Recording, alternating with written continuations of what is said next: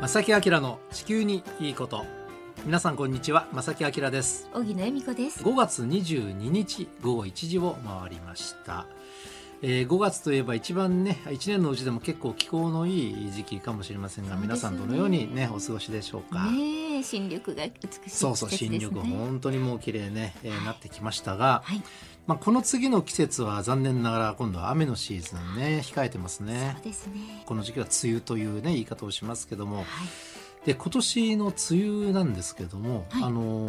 予想がありましてねでまずね今年の梅雨入りのタイミングはですね例年よりもちょっと遅めという予想になっています、あ、そうなんですか。うん、なかなかその梅雨前線梅雨のお天気長雨をもたらす梅雨前線のが形作られる時期がちょっと例年より遅くなるのかなあとそうなんですね。うん、ちなみに近畿地方の梅雨入りの平年日というのが6月の6日ですだからそれよりもちょっと遅れそうなので、まあ、6月の中旬ぐらいに、まあ、今年は梅雨に入るのではないでしょうかとあ、そうなんですね。ただしあえの今のねその梅雨の時期の雨の降り方としてはねやっぱり一旦降る気圧配置になったら強く降ったり激しく降ったり、うんえーちょっと集中豪雨のようなものになったりとか、ねえまあその傾向は残念ながら今年もあると。あ、そうですか。まあ、地球温暖化の影響も多分あるんでしょうやっぱりその空気の中の水分がめちゃめちゃやっぱりたくさん含みやすくなってるのでね今ってあそういうこと温度が高いの気温高いのではい。となるとやっぱり雨雲は発達しやすい傾向なのでもし降るという予報が出た時はこれは要注意ですね特に梅雨の時期ねはい。今日はですね前半と後半少し中身を変えまして前半はですねその温暖化対策の一つアメリカの取り組みを一つご紹介します、はい後半には素敵なフレッシュなゲストをねお招きしておりますのでね、えーじっくりとお話を伺いたいと思いますこの番組は公益財団法人兵庫環境創造協会の提供と浜田科学株式会社の協力でお送りします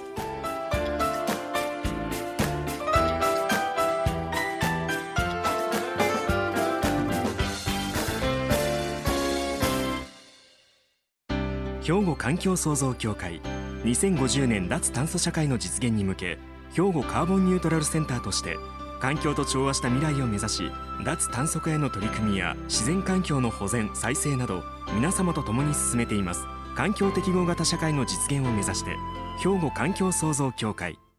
お父さん何してえ店で使ってた揚げ油捨ててるけどるもったいな油ってリサイクルしてハンドソープにできるねんで油がハンドソープに浜田科学ってとこに頼んで回収に来てもらい SDGs や使用済みの天ぷら油をリサイクルで再び資源にさて少し前にですね、はいあのアメリカの方からこんなニュースが入ってきました、えーアメリカニューヨーク州では新築の建物でのガス使用の禁止を検討しているんだそうです気候対策の一環で、うんまあ、州レベルで禁止されればこれはもちろんアメリカ合衆国の中でも初めてのことなんですねちょっと耳を疑うでしょ、ガス使わない方向に行きますよ、うん、でもう少し詳しく見ていきます、はいえーアメリカ・ニューヨーク州はですね新築の住宅ビルの暖房や料理用コンロなどでガスを含む化石燃料の使用を禁止しますこれ将来ですよ今ではなくてね、将来、えええー家庭や企業の温室効果ガス排出量を減らす取り組みの一環で、はい州レベルでの規制はアメリカの中でも初めてのことと。でそうなるとやっぱり当然反発うんガス会社と か、これはもう避けられない。なので、あの、一応その方向で州は行ってるけどもっていう今の現時点での段階なんですね。そうなんですねで、さらに詳しく言いますと、このニューヨーク州議会はですね、今月の2日の夜に、うん州内の新築の建物でガスの使用などを禁ずる内容を盛り込んだ予算案を可決しました。7階建てよりも低い新築の建物では2026年までにそれ以上の高さの新築の建物では2029年までに暖房やキッチンをオール電化することを事実上義務付けた格好になっていると。やっぱり低い方が早く設置しやすいんですか電気ってそういうことなんでしょうね。ねえうえんー一気にではなく、まあ、徐々にですけれども、はいその階によってというか高さによってうん制限をするという、段階的にということですかね。うんまあ、ただしですね大規模な製造施設とか病院はい、飲食店、うんコインランドリーなど一部の例外は認められるんだそううです。んそうなんですね、うんまた既存の建物もう建ってしまっている建物には、まあ、そのままガスは使っていいですよっていうそういう内容新築についてだけですね、ほまあ、それでもすごいですよねすごいですね、うん、だって住宅会社はこれから先、ね、そのキッチンとかお風呂の設備、システムを考える時はもうガス抜きガスなしでって考えなきゃいけない ですよねわけですよもうねエ。ネルギー関係の会社と企業はね、うんやっぱりあのすごい位置にいるわけじゃないですか、まあ、その国々にそれぞれだそうとそう思いますあけのど。インフラだから、ええその大きいですもんね企業自体がね。うんえだからそれなりの権利とか、ネットワークとか、うんまあ、存在感としてねあるので影響力があるところの,、うんあのまあ、手こ入れってそういそううのそがこに手をつけた、うん、これが州としてっていうとこがすごいでしょ。私もすごいと思います。ニューヨーク州ではね、うん住宅とか建築物からの温室効果ガスの排出量全体のはい、 3割なんですってで、えーあの住宅建出建築物からの排出量ね、はい全体の3割でニューヨーク市はですね州に先駆けて類似の規制をなんともう導入済みなんだそうです。そうなんですね、うん、で一部ではね今年の12月からも適用されるという段階に入っています。すごくだから結構スピード感を持った対応になってると、本当にねもう現実になってるということです、なってるもうね導入済みのところもあるから、うん実績もあるしということですよね。はい。でまあその現実的にどうかという話はとりあえず置いときまして、はいあの方向としてはどうかというと、ええこれはやっぱり僕は正しい方向なのかなと。エネルギー源って考えたら、まあ、化石燃料はもう本当に使わない方向に行くに越したことがなくてね。まあ、世界中で言ってますからね、はいそれはそうなんだと思います、専門家の方の話あでも。の天然ガスにしてもやっぱりあの限りある資源であることはこれはもう間違いないのでね、うんそれはなるべくもう使わない。であのその意味でもそうだしやっぱりガスを燃やすと当然二酸化炭素を出してしまうので,、ね間違いなくこれは出ますのででこれ出ないようにするんだったら一番いいんですけどそれはもうありえないことなので、まあ、その出た二酸化炭素をうまく回収してっていうなあのなんだろうな実質ゼロっていう形にはできるかもしれないけれどもとりあえずまあ減らす方向に行くのは正しい選択なのかなと。でもね皆さんにお伝えしたいのはあのせ世界の中でこういう場所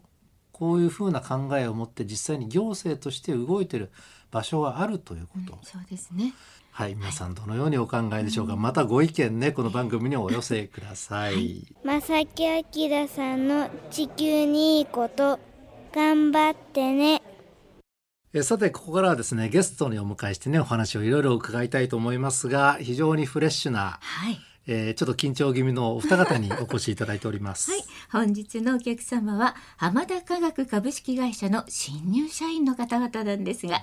花岡一生さんと東條優さんですこんにちは。こんにちこんにちはよろしくお願いしよまろしす。くお願いしよろしくお願まいすはい。もうなんか午前中お仕事をされてそうこちらに来ていただいているということですね。ねはい。東條さんはどんなお仕事を午前中？私は、えっと、天かすの処理をしてきました天かすの処理、はいああ、そっか。え天かすを集めて集めて、えっと、熱して肥料にするために水分飛ばすような油とかすを分ける作業をしておりましたあーもう結構力仕事？そうですどちらかというとね。そうですか。花岡さんは今日午前中は、はい、えっ、と僕はですね、あのはい肉の油を仕分けする回収してきた状態から仕分けする作業を今日はずっと行っておりました。ああ、それも再利用するための作業ということですよね。はいそうですねお肉のねもう牛脂とかそう油も回収されるんですねはい。うんすごいいろんなということであのはおい二方は浜田科学さんに入社されて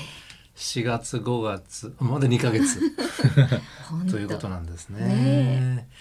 そうしましたらそうですねいろいろ僕も興味あるのでお話を伺いたいと思うんですが、えーですから入社される前は学生さんだったんですよね。はいはいその学生の頃は例えば気候変動であるとか環境問題なんかこう、えー自分ご自分たちで取り組んでらっしゃったりとかそれから興味があったりとか実際あったんですか僕は、はいえっと、大学時代に、えっと、環境専門の環境理工学科っていうところに、はいでうんはい、専門で学んでましたので、うんまあもう365日ですね毎日環境について、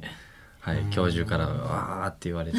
学んでおりました。具体的にはどんな勉強ですかえっと僕はですテーマといねうかあテーマはですねえっと、学科全体でいうとあの SDGs とかの今よくあの持続可能な社会のデザインを学んでおりましたんですけどあの僕自体はあの環境計画っていうこう都市にどれだけ環境の緑化を目指してしていくかという計画を立てたり、うんこれからどういうふうにこう環境に良くしていくかっていうのを考えることをしてました。はあはい、もうじゃあ浜田科学さんからしたら即戦力本当のにようなねあのねえ学生時代を過ごされたのかな、もうこの番組にも即戦力かもしれませ んね。うんもしか したらはい東條さんは私はあと学部は全くリサイ環境とは全く違うかったのですけれども、とニュースとか大学の授業でこう猛暑だったり暖冬だったりワードをよく聞くようになったので、うんうん自分でも意識的にこう具体的にこうエアコン使わないように窓を開けたり、うん扇風機使うようになしておりました。あーうんじゃあその学生の頃の専門はちなみになんか教えていただいてもいいですか私は国際学部に所属しておりあま国際した。学部はい、そうかじゃあその幅広い視野を持ってうん環境のお仕事に入られたと。ね、やっていいうこくとグローバルに、ね、取り組んでいくっていうポジションですよね。うんすごいすごい。うん例えばそのなんでしょうね企業としてのその、まあ、環境に関わる企業それからリサイクルに関わる企業いろいろありますけれどもこういう業種というのかなはどこでお知りになったんですか浜田科学さんのことですね。うんうんえっと私はえっとインターン参加募集のメールが来たことをきっかけに、ちょっと観光系の会社を見てみようと思ったのがきっかけですねう。んじゃあ少しは興味があったわけかな。はい、そうです。す、ねはい、いかがですあか僕はあのよくあるアプリで、えっと、探してたところ、まあ、リサイクルっていうテーマを入れてうんやったところ、まあ、あの浜川学がこう出てきて、うんはい、で内容を読んであこれいいなと思って応募したのがきっかけになります。あなるほど。ね、二人ともちゃんとチェックして。でまあまだ2ヶ月なので ねどうですか実際その社会人になられて、えーその環境に関わる仕事をされて感想じゃじゃあ僕からいきあはまいす。どうぞ。はいまあ、実際こう大まかにリサイクルが何してるかっていうのは今までも分かってたんですけど実際に自分が行う立場になるとあこんなことしてるんやあんなことしてるんやっていうこうその最前線で働いてる方たちのあうんの姿が今まであったんだなっていうのをすごく今は自分が体験して思っております。なんとなく知識としてはあったけれども、やっぱり実際に一生懸命やったやってある方々がいらっしゃるというはい、ことですね。はい。えっと私はえっと社長室をえっと部署希望をしていたので社長からの課題をいただいて、ハイプラスチックのリサイクル事業を企画する、えっと、課題を取り組んでいたんですけれども、そこでハイプラの今の現状を知ってこれからますますハイプラスチックが増加するだけだなというふうに感じているので、何か自分が行動できればなというふうに思います。そんなこともなるほね企画提案までしてるんだや。ってる東條さんえでーすすね。ごいですね。うん実際じゃあそのまあ実際お仕事をねスタートされてどうですか？そうですねあの回収する油の量であったり、まあ、肉の油の量であったり、とにかくあの重たいですね。そうでしょうね。重たい力仕事なわけですね。ねはいそれは想像するだけで、例えばそう油の回収具体的にこうしてこうしてこうしてってちょっと教えていただけますいいですそかうですね花岡さん。うんまあ、具体的にまあお客様のお店の中に入っていって、んまあ、あのフライヤーであったりの下にまあちょっとお置いてもらってるんですよね、うんあの一等間であったり、あなるほど、はでそれを実際に店内から外に持ち運ぶ時に、まあ、あの流出こぼれないようにしないといけないのであー慎重にこうプルプルプル手を震えながら、はい、持っていってその後にトラックにこう持ち上げてうん乗っける感じになりますね。あー大体1巻がまあ10キロからやっぱ15キロぐらいはあるのであー、はいお一人ですかそうですねあの今僕たちはあの研修なのでうん横乗りで2人でやってるんですけど、あー基本的には1人で皆さんやっております うん、なかなかのね、重労働。まず体力ですねそしたら体力ですねうーほんんでもねあの、すごくやっぱりやりがいのある仕事じゃないですかだっ本て当に誰かがそれやらないそとうねそこ回収してリサイクルできないすごい仕わけですからね、事でそれが資源にまた再利用できるんですから、すごいね役割のところそういう意味ではやりがいは感じませんかどうですか、やりがいを感じますね。ねえうんうんいや東條さんね女子としてね、うんうんまあ、すごい華奢なね可愛い女性なんですけれども、天かすってねさっきお話しされてて今日されてたことでも、はいそれも運んでくる。はい、あと私も、えっと、実際に主運部の研修で、うんえっと、渡韓を何回も運びました。 10キロ15キロ10キロ、19キロですうね。わーねえすごいいや荻野にはちょっと無理があるくらいよくうんいや頑張っていただきたいそういうねお仕事まあさあれてる方。のまだね2ヶ月社会人になって2ヶ月なので、うんまあ、これからいろんなことを経験すると思いますし思ったようにいかないことももしかしたら出てくるかもしれないじゃないですか、まあ、これから先こんなことをしたいとかありましたらそれぞれお願いします。えっと、私は、えっと、浜田科学であの働いているとともに、えっと、一応バンディというスポーツをしておりまして、バンディはいえっと、アイスホッケーの元になるススポーツなんですけど、はいヨーロッパの方では一応メジャーなスポーツになってて、はいちょっと日本ではやっぱり土地の環境上あのアイスホッケーの、えーアイスホッケーが 5, 5人でプレイヤーがいるんですけど、バンディはあの11人でサッカーのコートと同じ広さのスケートリンクで行うアイスホッケーっていう感じなんですけど。うんはいで、えっと、それで一応日本代表今年はマネージャーで、えっと、来年は選手を目指して練習しておりまして、うんあら今後の目標としては あの浜田科学とこのバンディというスポーツの関係を作って、えっと、うん日本だけでなくあの世界にもこう広めたいなと私は考えております。あーすごい浜田科学という名前をネーミングを背負ってスポーツで世界に PR していこうみたいなね。えーまあ、怪我しないように、ねはい、え頑張ってください。では東條さんはい、私はこうハイプラスチックリサイクル事業の企画などをしたのでそれをまだ実際に行動に起こしてまずは会社に貢献したいと考えてます、その後にまあリサイクル事業でいろんな方多くの人にもっと広めて社会に貢献できるような人になりたいと思っておりますもともとやっぱり環境などリサイクルなどに興味がなかったんですけれども、まあメールなどそういったものをきっかけにますますこう興味深くなって実際に行動に起こせるようになったので、とこの私の話を聞いて少しでもその環境意識を持つ人が増えたらなというふうにうん、思いました。 増えたと思いますよ今。いやーもう通じたと思い ます届いたと思います。本当えねえはい心からのメッセージです。まあこれからなのでね、本当頑張ってくださいね。あの素晴らしい人生もこれから送ってくださいね。はい、ありがとうございあまりがす。とうございます。はい、ありがとうございありまがとうす。ございました。本日のお客様は浜田科学株式会社の新入社員でいらっしゃいます花岡一生さんと東條優さんでした。ありがとうございましたありがとうございました。ありがあとうりがごとうざいごまざしいました。兵庫環境創造協会2050年脱炭素社会の実現に向け兵庫カーボンニュートラルセンターとして環境と調和した未来を目指し脱炭素化への取り組みや自然環境の保全再生など皆様と共に進めています環境適合型社会の実現を目指して兵庫環境創造協会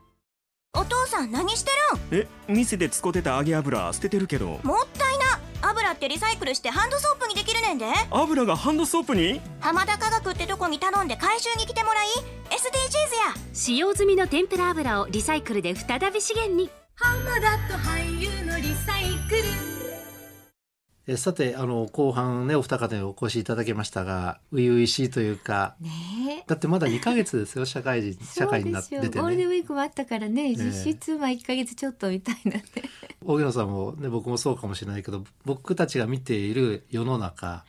の半分か3分の1ぐらいしかまだ見えてないんじゃないかなと。いやーでも意外にお話聞いてるとねあそうそう、まあ考え方はめちゃめちゃしっかりしてましたね。はい、それとも私でも知らない世界のことでね、うん、うんうん私本当俳優の世界のことはまだまだ知らないことだらけそなうそのうでですよね。もう今日初めて聞いたこともあったので、うんなんかすごいところをね経験してるなっていいことをいいね経験社で会すよ経ね験してるなって思って、うんはいうん、感心してました。またあのしばらくしてねちょっとこう会社に慣れた段階でまたお越しいただくとねまた別のお話が うんね、えーお聞きできるかもしれませんけどもね楽しみですね、えー頑張ってくださいねお二方ねねはいさてこの番組ではですね皆様からお便りねえー募集しておりますこの番組に対する感想とかねご意見などどしどしお寄せくださいおはがき、お便りの場合は、郵便番号650-8580、ラジオ関西、正木明の地球にいいこと、ファックスでは078-361-0005、メールでは、まさきアットマーク、jocr.jp、こちらまでお寄せください。お待ちしています。はい皆さんお待ちしておりますということで正木明の地球にいいことは今日はこの辺でお別れいたしますご案内は正木明と小木野恵美子でした。それではまた来週さよならこの番組は公益財団法人兵庫環境創造協会の提供と浜田科学株式会社の協力でお送りしました。